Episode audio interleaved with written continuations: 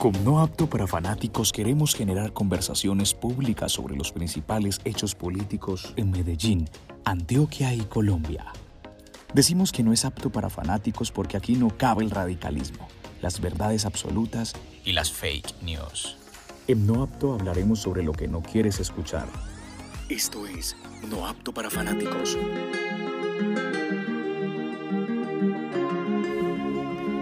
Alicia Mejía es una mujer clave en la historia reciente de Medellín. Es fundadora de Colombia Tex y Colombia Moda, pero además es una gestora cultural que ha apoyado a diferentes personas y organizaciones de la ciudad. En No Apto para Fanáticos hablamos con ella sobre la situación actual de Medellín y cree que para que salga la tristeza colectiva es necesario que surjan liderazgos y voces aspiracionales. Esto es No Apto para Fanáticos. Hola, bienvenidos nuevamente a No Apto para Fanáticos. Este es un podcast donde hablamos con personajes públicos de Medellín, Antioquia, para conocer su perspectiva frente a la política, las políticas y lo que se está moviendo en nuestro, en nuestro departamento. Hoy estamos con Alicia Mejía. Alicia es además una persona muy especial para la historia de esta ciudad, para lo que ha sido el papel de ser líder, gestora cultural, de ella conoceremos un poco más durante este programa. Alicia, ¿cómo estás? Muchas gracias, qué rico estar aquí contigo. maravilloso Alicia que has aceptado esta invitación. Y yo quería Alicia, para entrar en materia un poco con lo que vamos a hablar, vos has salido públicamente en varios momentos a hablar de Medellín y a hablar de lo que está pasando en Medellín. Hoy después de casi dos años y medio de una nueva administración, de varias llamados que incluso vos has hecho a diferentes sectores, ¿Cómo estás viendo la ciudad? ¿Qué te dice la gente, los lugares los que habitas? ¿Cómo estás viendo hoy Medellín? La estoy viendo mal, la estoy viendo triste, la estoy viendo eh, sin la resiliencia que, lo vi, que la vi en años pasados. A mí me tocó una Medellín muy oscura, Wilmar, 1989, 1990. Y lo que logró sacar adelante los proyectos en que me movía yo fue precisamente ese sentido de pertenencia que tenía o que todavía tiene, simplemente el alcalde no ha sabido aprovecharla, que tiene la empresa privada. La empresa privada en Antioquia creo que es modelo de las APP de trabajar público-privado. Y yo me hice, yo me formé así, Wilmar. Yo me formé trabajando con el alcalde de turno, el gobernador de turno, el ministro de Cultura de turno, el, director de ProExport de turno, y todos entendían que había un propósito común. Un propósito común en ese instante, te estoy hablando del 89, 90, 91. Ese propósito común era hacerle a la. Em, hacerle a la mm, ciudad em, una historia diferente a la historia alrededor del narcotráfico. Y fuimos capaces de hacerlo. Tú me preguntas hoy, te estoy hablando de 1989, oscura la ciudad, o sea, aquí no se podía hacer nada. Pues con indicadores además de seguridad terribles, no había recursos. un, estado fallido, Colombia supuestamente era un estado fallido. No había nada, o sea, lo más sencillo era decir, yo me encierro en mi casa, encerrémonos todos en la casa. Esto está muy complicado, de esta no salimos, nos llevó el putas y al contrario, todos dijimos, sí salimos, pero para salir se necesitaba un compromiso colectivo, se necesitaba un sueño, se necesitaba un propósito. Y eso no lo he visto yo en el señor Quintero. Yo no le veo propósito, yo no le veo eh, concertación, yo no le veo verdades en sus discursos. Eh, yo escribí una carta explicando mi postura cuando me llamaron a si yo firmaba una revocatoria y mi respuesta fue no, voy a mirar a este señor y hoy firmaría todas las revocatorias que me pidan firmar porque me parece que es un hombre que le ha hecho daño a la ciudad, Wilman, porque me parece que un alcalde no puede llegar a una ciudad a descalificar la clase empresarial de la ciudad. O sea, y a descalificarla en los términos verbales que se ha referido. Yo no sé qué es lo que quiere Quintero. Yo quisiera que alguien me dijera qué es lo que ese señor quiere. Pasar a la historia como el alcalde que qué, que peleó con todos los empresarios. Pues entonces los empresarios están haciendo sus cosas sin contar con el alcalde y eso no es así.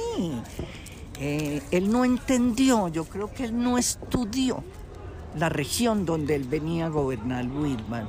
Si él lo hubiera hecho, él tal vez entendería que la mecánica del corazón nuestro y de la razón nuestra se mueve por colectivo, por propósitos comunes. Pero incluso Alicia, y, y, escuchándote también un poco de esa historia de los 90, que muchos de los que escuchan este podcast creo que claramente desde diferentes sectores la han escuchado, es que también en esa época incluso hasta la relación con los alcaldes también era un poco difícil, o sea, no había como tanta inversión. Recuerdo mucho cuando se habla, por ejemplo, de María Emma, eh, pues donde ella también casi que fue una, como una alcaldesa paralela, porque la alcaldía tampoco tenía mucha voluntad, pero sí había propósito, había imaginación colectiva de muchos sectores.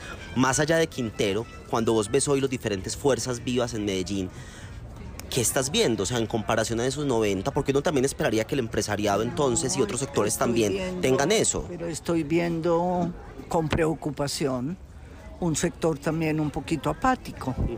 O si está haciendo cosas, haciéndolas sin mucha visibilidad. Y yo personalmente creo que en momentos como el que está viviendo la ciudad, es cuando la clase empresarial, cuando el sector privado también debería fijar una postura y fijar un propósito más allá de que el alcalde sea el señor Quintero, porque el señor Quintero se va el año entrante y la ciudad no puede estar triste, la ciudad no puede estar eh, sin sueños grandes que, que, se tuvieron. Es que, es que yo me acuerdo las cosas que pasaban en Medellín, Wilban, y eso era como, como, o sea, como una ciencia ficción. Hoy no están pasando esas cosas. El mismo Inex Moda, que fue líder, líder en Latinoamérica, por alguna razón que yo no comprendo, ha perdido también su fuerza de convocatoria. Entonces, es eso, es como una tristeza, es como una apatía, es como, yo no sé, no sé, yo no sé explicártelo y me duele. Y uno cómo sale la tristeza como ciudad, porque también en los 90 había mucha tristeza. O sea, es que saber que en un año murieron 6.900 jóvenes, eso debe generar mucha 6.900 en un solo año, 1991. Es la cifra más escandalosa que el mundo ha tenido, por ejemplo, eh, ante estas cifras. Entonces, ¿cómo sale uno de la tristeza? Vos también que venís del mundo de la cultura, venís de conocer lo que pasa en el mundo en diferentes áreas, ¿cómo salimos de esa tristeza colectiva en la que hoy estamos entonces? Pero yo creo, Wilmar, que para salir de esa tristeza es necesario liderazgos, es necesario voces aspiracionales, voces aspiracionales no desde el punto de vista del poder, sino aspiracionales del querer, que es muy distinto. No tienen que ser los grandes empresarios los que salgan a hablar, pero es que nadie está hablando hoy en Medellín. Están hablando ustedes, están hablando unas personas aisladas, pero no hay una palabra colectiva, no hay un qué vamos a hacer con Medellín. O sea, todos por Medellín, pero ¿qué quiere decir todos por Medellín? ¿Cómo lo vamos a construir? ¿Cómo lo vamos a hacer eh, viable? Y para vos, ¿cuál fue la palabra colectiva de los 90 que juntó esa imaginación de esos sectores? Pasión y mm, berraquera, no miedo. El miedo nos rodeaba, el miedo estaba latente 24 horas del día en nuestra sociedad. Y sin embargo, un grupo de personas, y yo hablo por mi paso por, por, por Inex Moda, que fue en la época más dolorosa, un grupo de personas fuimos capaces de venderle a la ciudad la idea de que juntos es mejor y que tenemos, tenemos que salir de esto. Esto es lo que yo no siento que pase hoy en Medellín. No hay un tenemos que salir de esto. O sea, a, Quintero lo eligen, el año entrante hay elección de alcaldes. ¿A dónde están las personas que quieren ser alcaldes? que hay, por ejemplo... ¿Dónde están? hay una lista de 23 precandidatos. Hoy veía un tuit que decía alguien, en Medellín hay más precandidatos que tiendas del de uno. ¿Qué pensás de eso? Eso me parece que es absurdo, es que son unos egos, Wilman, que es lo que no hemos podido nosotros, esa palabrita, E-G-O, egos, 23 personas que quieren ser alcaldes de Medellín. ¿Qué pasa? Lo que pasó el año pasado. O sea, tanta gente queriendo, está, está preparada, ¿por qué quiere ser alcalde? ¿Para qué quiere ser alcalde? No es más bonito, no es más colectivo, no, no tiene un mensaje más arrollador. Escoger dos o tres personas potentes que, que le hablen a la ciudad, que conozcan a la ciudad que hayan pasado por la ciudad, que conozcan los dramas, o sea, lo, lo bonito y lo feo de la ciudad. Pero que si tú me dices que hay 23 candidatos, pues entonces yo mañana me lanzo a la alcaldía también, para que haya 24. Si Creo que eso piensan muchos hoy, por ejemplo. Si se nota, pues, si se trata que es que hay, hay que estar en las listas. ¿Qué es eso? Por Dios, yo invito, voy a revisar ese listado, mandámelo. A ver, ¿quiénes de verdad en esa lista, de verdad, en el año 2023, merecen el derecho de que apostemos para que sea alcalde o alcaldesa? Esto es No Apto para Fanáticos. Un poco también hablando de esas elecciones que viene el año entrante, ¿qué nombres te gustarían a vos? Si estuviéramos, vo- voy a- como el- yo le digo a- a- con la gente con la que trabajo, eh, unos minuticos de Disney, escenario ideal, ¿qué nombres en algún momento, para entender un poco el perfil que te imaginarías, debería ser capaz de asumir el liderazgo de Medellín como alcalde o alcaldesa? Me metes en camisa de once varas porque he tratado de hacer ese listado, Wilmar. Yo creo que Federico podría ser un hombre... eh, Gutiérrez. Sí, yo creo que Federico podría ser un hombre que convoque el- su propósito de ser presidente de la República, lo hizo más visible. Eh, creo que tú podrías... eh, No, yo la alcaldía del Pueblito Paisa o la de Tutucán de Sí, pronto. sí, sí, bueno, eh, me han dicho, no sé, me han dicho que Lucía González tiene esas intenciones. Yo a Lucía puedo decir casi que la cargué. Me parece una mujer importante. Hace mucho que no hablo con ella, pero si de verdad lo quiere hacer, me gustaría sentarme con ella. Eh, pero me corchas con esa pregunta y es lo que nos está pasando. Que estamos en agosto del 2022, que las elecciones son cuando? Octubre, 27 de octubre de 2023. Un mes. Y, en- y no tenemos, tenemos 23 candidatos, 24 En un conmigo, año, porque ya me metí en la lista.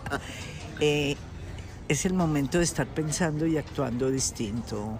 Ya no podemos seguir con la retórica de que esto está mal. Ya no podemos seguir con la retórica de que Daniel Quintero le quedó grande este puesto. Le quedó. Le quedó y él mismo se ha encargado de que le quede. Porque a mí me parece que Daniel tiene un problema como de patología de inventar historias. Uno lo oye y al otro día él dice una cosa distinta. Es como una mente fantasiosa. Que son muy bonitas las mentes fantasiosas, pero no cuando dicen tantas mentiras, Whitman. Pero entonces, ok, ok. Esa es la realidad. La realidad es que en octubre del 2023 tenemos que elegir un alcalde que recupere lo que la sociedad antioqueña y que queda muy claro.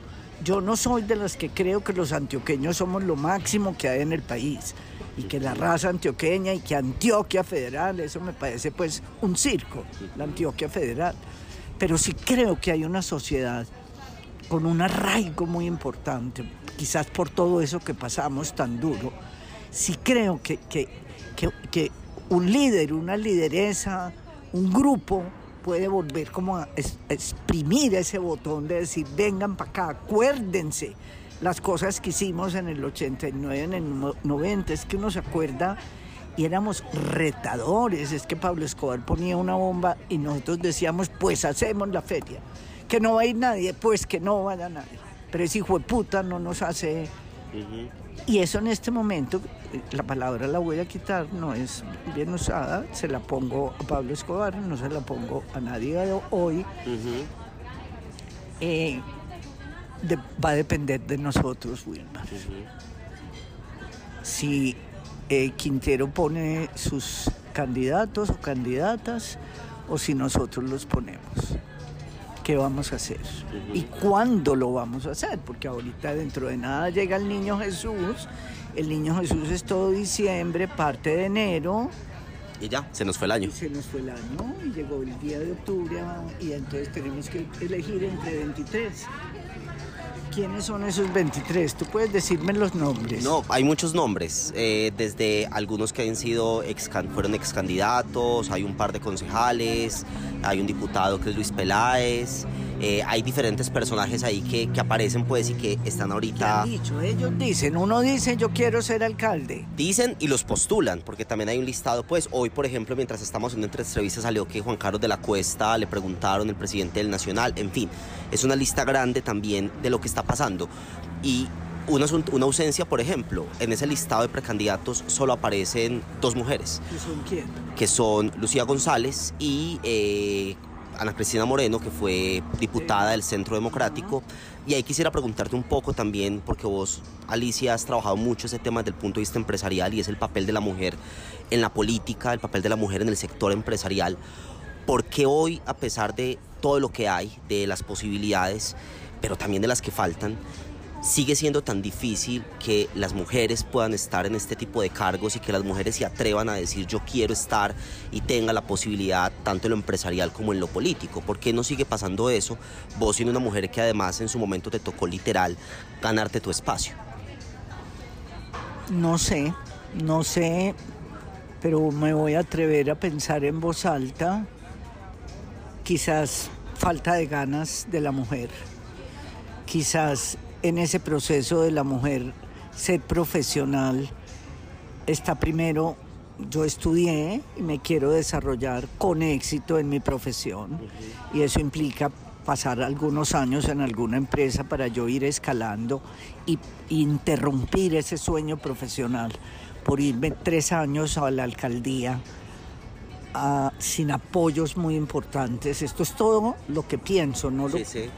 Eh, pienso que puede ser eso. Pienso que también desde los mismos que toman decisiones de buscar esos candidatos o esas candidatas, eh, se pueden estrellar cuando piensan en una mujer. Ah, no, esa mujer está de gerente en no sé dónde, esa mujer está de presidente de no sé dónde, esa mujer tiene tantas juntas directivas. Entonces, ¿cómo? Lo que sea cómo lograr encontrar, sentarnos, yo, yo me ofrezco para sentarnos a buscar mujeres competentes, mujeres que sean capaces de entregar un poquito, porque el tema político debe ser muy difícil. Eh, a mí me encantaría una mujer para la alcaldía este año, siento que es, el momento de una mujer alcaldesa. Eh, me dices que están en Lucía, Lucía y Ana Cristina, las que hoy aparecen como en ese listado. Lucía, son todo ese listado es especulaciones y, algunos. Bueno, hay que buscar a mí, por ejemplo, una Catalina Koch, me encanta, pero entiendo que Cata ha dicho que no, que, su misión es otra, que su mundo es otro. El mundo de la política es muy duro, Wilmar es muy duro y, cuesta muchos sacrificios, no solamente personales, sino humanos y de desprestigios y de ataques. Y, las redes se han vuelto muy duras con los seres humanos y las famosas IAS son un peso que se pone ese, ese funcionario público encima. Pero sentémonos, apostémosle a de pronto buscar una mujer candidata que, que, le, que diga sí. ya, hice un, ya hice un proceso profesional interesante, fui exitosa, me gustó, pido permiso, en esta empresa me va bien, pido permiso que me dejen tres añitos de ser presidente, de ser eh, alcaldesa, pero tenemos que buscar mujeres. Y, y, yo estoy un poquito alejada de ese mundo empresarial, pero mujeres más jóvenes, esas mujeres entre 38, 48 años, 50 años, sentémonos con un grupo de mujeres que están como, como moviéndose en las mismas empresas, esos presidentes de empresas, quienes de sus mujeres líderes les gustaría apoyar, porque se necesita un apoyo. Tú, tú me dices que hay 23 que quieren ser alcaldes pero ¿cuántos tienen los apoyos que se necesitan para ser alcalde? Es que ser alcalde no es un juego. Y en estos momentos sí que es importante escoger esa persona, pero en eso te insisto, hay que escogerla ya. Ya. Si no, no ponemos alcalde el año entrante. Total. Y, hablando de juego, Alicia, para cerrar en un momentico, vamos a jugar. Resulta que en No Apto tenemos un juego que son unas cartas que se llaman, pues es el juego No Apto, donde hay unas cartas con unas preguntas. Pero ahorita hay un nuevo mazo de juegos de, en alianza con Pro Antioquia y un programa que se llama Liderario, de formación de liderazgo público, pues salir una nueva versión de las cartas, esta vez haciéndole preguntas difíciles a líderes de la ciudad. Entonces quisiera pedirte que saquemos una carta, tú saques una carta, la que quieras, lees la pregunta y la respondes. ¿Cuál ha sido el principal avance de Medellín en la última década? Pero todo, todo el avance, o sea, en la última década, cuando nosotros empezamos en Inexmoda, aquí no había los hoteles que hay hoy, ni había los centros comerciales que hay hoy, ni había el, como esa voluntad turística exportadora que hay hoy. No, Medellín, es que esa es mi tristeza, que Quintero no entendió que él podía ser otro aliado para construir ese Medellín que se venía construyendo, todos los avances, todos. Saquemos otra, la que quieras. Ahí sale. Leo, si te ofrecieran ser un dictador para hacer algún cambio benévolo, ¿aceptarías? Un dictador para hacer un cambio benévolo. Bueno, primero yo no sé si los dictadores son capaces de ser benévolos. Yo no tengo ni idea. Pero ¿qué cambiaría? El ego de nosotros, de los seres humanos desde chiquitos los colegios, que se les explique a los niños que es que hay que ser colectivo, Wilmar, es que si no somos colectivos no vamos a salir a ninguna parte. Vamos con la última. A ver qué te sale. A ver, la saco pues yo. La suerte, Palicia, se lo va a leer. Dice, ah bueno, muy importante a propósito, ¿dónde preferiría ser líder? ¿En el sector público o el sector privado y por qué? privado, siempre he estado en el sector privado porque me desenvuelvo más, porque toman decisiones más fáciles, porque en el sector público tiene muchas arandelas las decisiones y hay muchos funcionarios medios que se meten a, a trabar las cosas. Tú vas a una empresa, le propones un proyecto, ese señor de mercadeo señora de mercadeo sale, sabe si va con la marca, tú le pides un patrocinio, él te devuelve otra propuesta y nos fuimos, como decía yo en Inex Moda, nos fuimos. En el sector público todo es muy lento, no, mil veces, yo soy, yo soy para trabajar con el privado, no con el público. Alicia, y por último, para cerrar este podcast, eh, pues aquí te hemos tenido con tu voz propia diciéndonos cosas muy valiosas e importantes, pero quisiera que trajéramos la voz de alguien. Tu abuelo fue Gonzalo Mejía, Gonzalo tal vez es uno de los pioneros de cosas muy importantes para este departamento y para esta ciudad, un empresario que más que empresario, un líder público, un líder de nuestra sociedad, que soñaba, que imaginaba y que hacía. Si hoy tu abuelo Gonzalo Mejía estuviera viendo todo lo que está pasando en Medellín, ¿Qué le diría a tu abuelo a esos líderes que hoy, como decís vos, no se atreven y, tienen, y no son capaces y les falta berraquera de salir al frente ante toda esta situación? Y hablo de todos los líderes, empresariales, sociales, políticos. Pero es que esa pregunta me la he hecho mucho y estos días, hace cuatro días puse en la mesa qué pasaría si Carlos Manuel Echavarría, Santiago Mejía Olarte, Vicente Uribe Rendón, José Gutiérrez Gómez, Gonzalo Mejía estuvieran vivos hoy 2000? ¿Cómo abordarían lo que está pasando? Y yo creo que lo abordarían de una manera menos invisible. Yo creo que las mismas situaciones de inseguridad, de secuestros, de boleteos, han hecho que el empresario se tenga que esconder un poco en lo que realiza, porque pasan muchas cosas. Don Gonzalo lo llamaban el fabricante de sueños y él no, yo creo que él no hubiera permitido que nos durmiéramos como estamos dormiditos en estos días. Estamos muy dormiditos, Wilmar. Alicia, muchas gracias. Gracias por esta invitación y por lo que nos dices. Gracias, muchas gracias. Muy bien, gracias a ustedes por seguirnos en un programa más. Esto fue No Apto para Fanáticos. Recuerden seguirnos en nuestras redes sociales y nos veremos en un próximo episodio. Nos escucharemos en un próximo episodio. Síguenos en nuestras redes sociales como No Apto Co. No Apto para Fanáticos.